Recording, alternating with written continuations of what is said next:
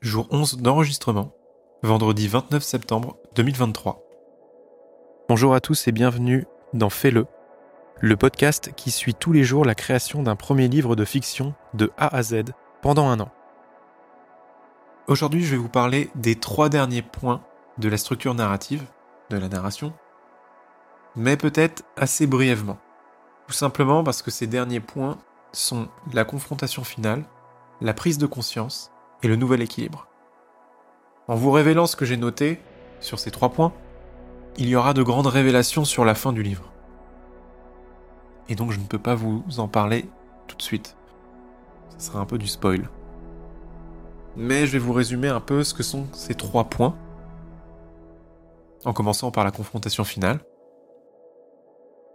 Car vers le milieu de l'histoire, le héros et l'adversaire s'engagent dans une confrontation singulière, chacun essayant d'atteindre l'objectif. Le conflit prend de l'ampleur, la confrontation est le conflit final entre le héros et l'adversaire. Elle détermine lequel des deux personnages atteindra l'objectif. Cette confrontation finale peut être physique et violente, mais il peut également s'agir d'une confrontation de mots. Dans notre cas, il s'agira surtout d'une confrontation de mots. Il n'y aura pas de violence physique entre Charlie et son père, puisque celui-ci sera déjà décédé, mais elle le reverra quand même d'une manière, d'une certaine manière, à travers ses propres souvenirs. Dans notre cas, la confrontation se fera en découvrant la vérité par le biais de Charlie. Et je vais m'arrêter là. Je ne peux pas en dire plus, sinon je vais révéler toute l'intrigue finale de l'histoire. Ensuite vient la prise de conscience. Pour le héros, la confrontation est une expérience intense et douloureuse. Cette épreuve de la confrontation le mène à une importante prise de conscience sur la véritable nature de son être. Pour créer une bonne prise de conscience, on doit d'abord savoir que cette étape, tout comme celle du besoin, possède deux aspects, l'un psychologique et l'autre moral. Dans une prise de conscience psychologique, le héros retire le masque derrière lequel il vivait et se voit tel qu'il est vraiment pour la première fois. Cela sera le cas dans mon histoire, puisque le masque tombera au moment où Charlie connaîtra la vérité. Il y aura un avant, un après, et cela sera très clairement montré.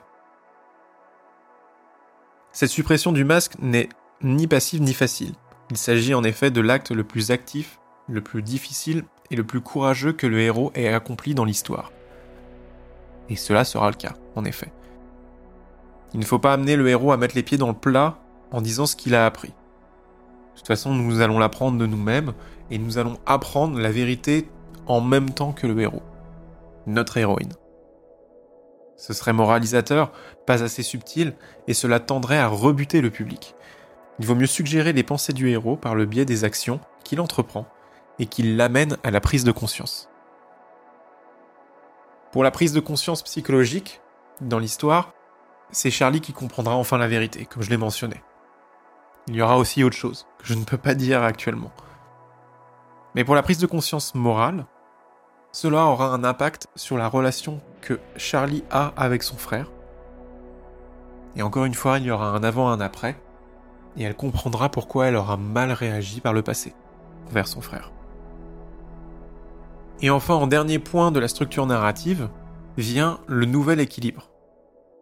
Le nouvel équilibre, c'est le moment où tout retourne à la normale, et tout désir disparaît. Mais il existe désormais une différence majeure. Suite à l'épreuve qu'il a traversée, le héros est passé à un stade supérieur ou inférieur. Une transformation fondamentale et immuable s'est produite en lui. Si la prise de conscience a été positive, il a compris qui il était vraiment et a appris de vivre en adéquation avec le monde. Le héros passe à un stade supérieur.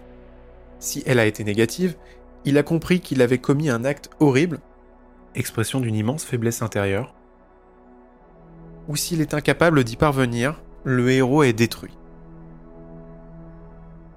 Pour rien vous cacher, il y aura un peu des deux. C'est-à-dire qu'il y aura une transformation positive dans le sens où Charlie aura réussi à avoir ce qu'elle voulait, elle a pu changer. et évoluer de la meilleure des façons possibles. Mais à quel prix? Ça, c'est la grande question. Et je ne peux pas vous en dire plus, sinon je vous spoil la fin. Mais mon but sera à travers de ce podcast de vous amener, de vous aiguiller un peu vers des réflexions, comme si vous lisiez le livre et que vous aussi vous essayez de découvrir la vérité. À partir de maintenant, nous avons tous les points clés de la structure narrative, qui est fondamentale pour la structure du livre. Et il faudra désormais se pencher sur la partie des personnages. Et c'est justement là où j'en suis maintenant.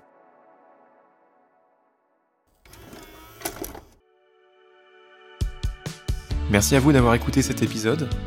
Pour l'épisode de demain, avant de partir sur la partie des personnages, je vais d'abord consacrer l'épisode de demain à mes différentes inspirations, ce qui m'anime et ce qui me fait vibrer pour l'écriture de ce livre et pour les différentes idées que j'ai en tête. N'hésitez pas à noter ce podcast sur Apple Podcast et Spotify et n'hésitez pas également à laisser un commentaire en dessous de l'épisode sur Spotify. Vous pouvez également me joindre sur les réseaux sociaux comme Instagram ou Twitter sous le nom de @raflevacher. Je vous retrouve demain pour le 12e épisode. D'ici là, je vous souhaite une bonne soirée ou une bonne journée et à bientôt.